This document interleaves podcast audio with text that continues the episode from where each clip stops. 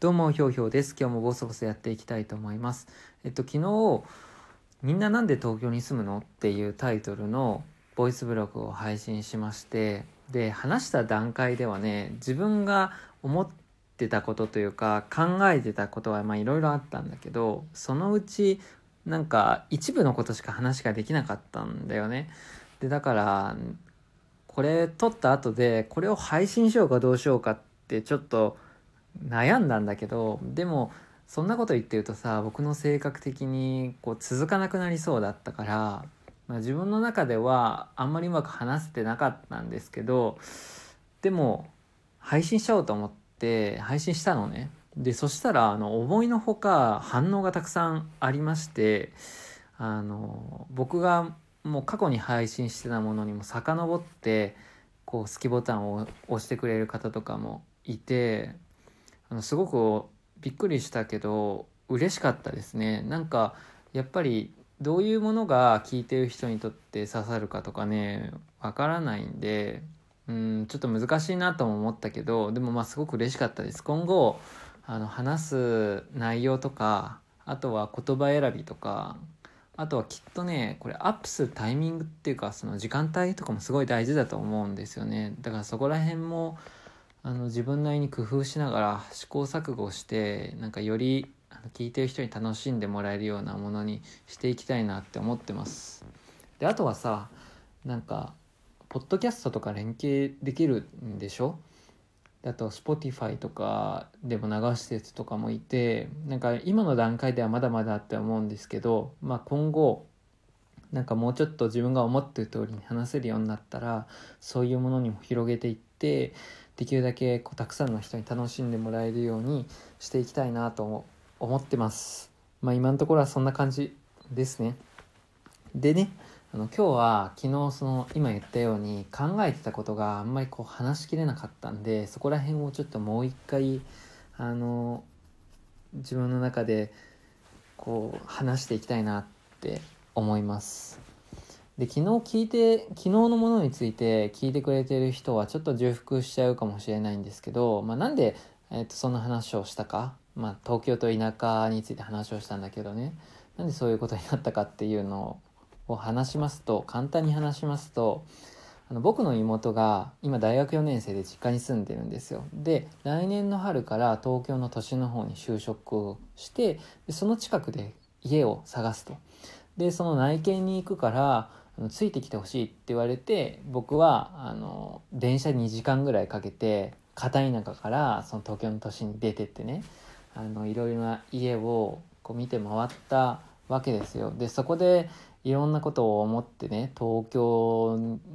に住むことへの憧れとかでも地な今この地元っていうか田舎に住んでいてそれで考えること思うこととか、まあ、そこら辺のことを話したわけですよ。んで、えっと、結論的には僕は何で東京に住むのかわからないみたいなことを言ったのね。まあ、家賃は高いし部屋は狭いしそれだったらあの今の時代なんかはインターネットでいろいろなことができるわけだから田舎に住めばいいのになみたいなことを言ったんだよね。だけど僕は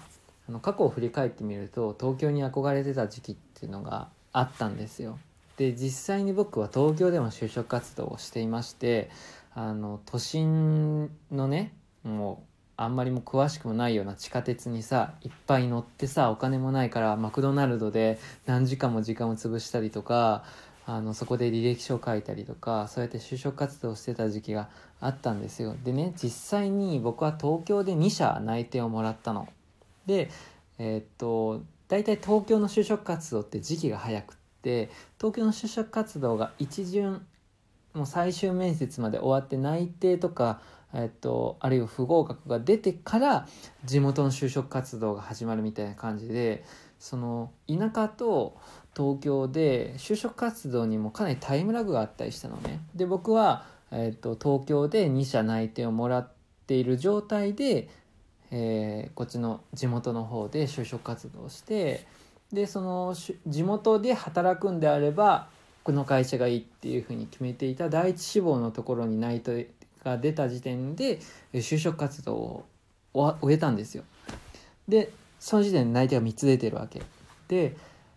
さあどこに行こうかっていうことでねすごく悩んだの、まあ、つまり東京に出て仕事をするのか地元に出て戻るのかでそこはすごく悩んだしえっともう本当にねいろんなことを考えてで今の地元に残るっていう選択をしたわけなのよ。でだからあの妹が都心の方に働くで妹はもう地元に戻る気は全然ないみたいな 感じで、まあ、東京に結構憧れが強いんだよね。でだからまあ彼女がそうやってさ東京ので仕事をするんだっていうことに結構こう目を輝かせていてねで新しい家を探してさっていう姿はなんか僕が選ばなかった方の人生だからでそういうようなところですごくいろいろ思ったんですよ思うことがあったんだよね。でさ「東京」っていうタイトルのつく曲っていっぱいあるじゃないですか。これ次音楽の話してます僕。であの妹はねあの僕がすごく音楽が好きなんですけど、まあ、このボイスブログで何回も話してるけどさ。で妹もすごく音楽が好きなのでで彼女は僕の影響を完全に受けてるんですよ。で僕の好きな系統の音楽が好きなのね。で東京っていうとまずパッと思い浮かぶのはあのくるりの「東京」っていう曲知ってますか？あのその曲がね僕はすぐ頭に浮かびます。とてもいい曲ですよね。僕大好きな曲です。でその内見に行って東京のえ、っと新しく住むことになるかもしれない部屋をねいくつか回ってで日が暮れてで駅までの帰り道であの僕がくるりの東京を口ずさんでたらねその妹もあの口ずさんでましたね。なんかどんな風に思ってるのかなとかあの僕は思ってしまいました。であとはさ東京っていうタイトルではないんだけどサカナクションの「ユリイカ」っていう曲があってそれはね僕が東京で就職活動をしていた時期にもう本当によく聴いてた曲なんですよ。だから僕はユリイカを聴くとその時期のことを思い出します。あの東京駅でねホームで聴いてたんですよね。いつも。なんかそこに行くとサカナクションのユリイカを聴くみたいなことが僕のルーティンになっていたんですよ。で僕にとってのとこれ東京っていうのはやっぱりあの東京駅のオフィスビルなんですよね。新宿とかさ渋谷とかではなくってあれが僕の中でうわ東京だなっていうなんか印象だったんですよね。だからそういう曲を聴いたりとかさ。あとは東京っていうとバンプ・オブ・チキンの「東京賛歌」とかあとはもう最近だと「もののあわれ」がもう東京っていう曲を書いたりとか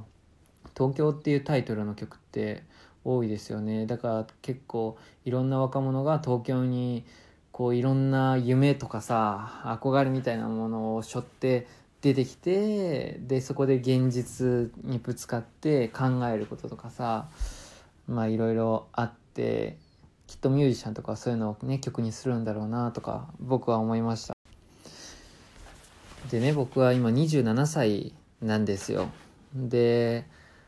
あのやっぱりさもうちょっと若い頃はさまあ東京に限らずいろんなものに憧れがあってさ、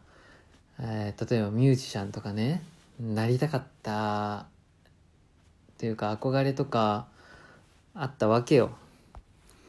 なんか自分はなんかすごい人なんじゃないかっていうさ期待もありながらさでも現実はなんか全然自分の思ってるようには言ってなくてさでそのたんびになんかちょっと落ち込むみたいな。でだんだん大人になってきてね最近僕はあの自分の性格とかあのやっぱり苦手なこととか俺こういうことはもう一人劣ってるなとかっていうことも認められるようになってきてで自分の中でねまあ俺ってこんなもんだよなみたいな感じでこう折り合いをつけられるようになってきてるんですよ。でなんだけどそれでもさやっぱりさなんかこのまま死にたくないよねみたいなのもあってなんか熱いこと言ってますね。ちょっとダセえな。とやめよう。まあね本当にあの都心に出てねあのなんかそういう妹の新しいこれから生活とやってやるぜみたいな感じを目の当たりにしてねなんかそこら辺でぐるぐるぐるぐる僕は思うことがあったわけよ。で僕は今27歳です。で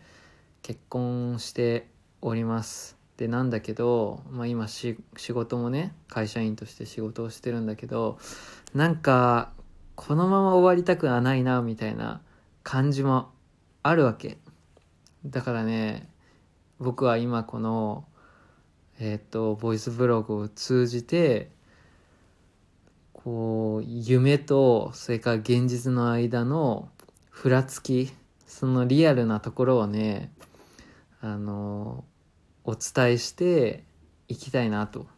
そんな風に思ってます。きっと僕と同じように考えている人がねいっぱいいると思いますんであのそういう人たちのちょっと応援にもなればいいと思うしうわこういう時期が俺にもあったなっていう風にねあの僕よりもっと年上の世代の人が懐かしいんでくれてもいいしもっと若い世代の人がなんかちょっとダセいこと言ってんなってね思ってもいいしまあいろんな人がいろんなね形で自由に楽しんでいただければと思います。いやさらに話がまとまってないですね。まあなんかまあいいでしょうこういうのも。というわけで今日はここまであのなんかまとまっていない話を最後まで聞いていただきまして本当にありがとうございました。それでは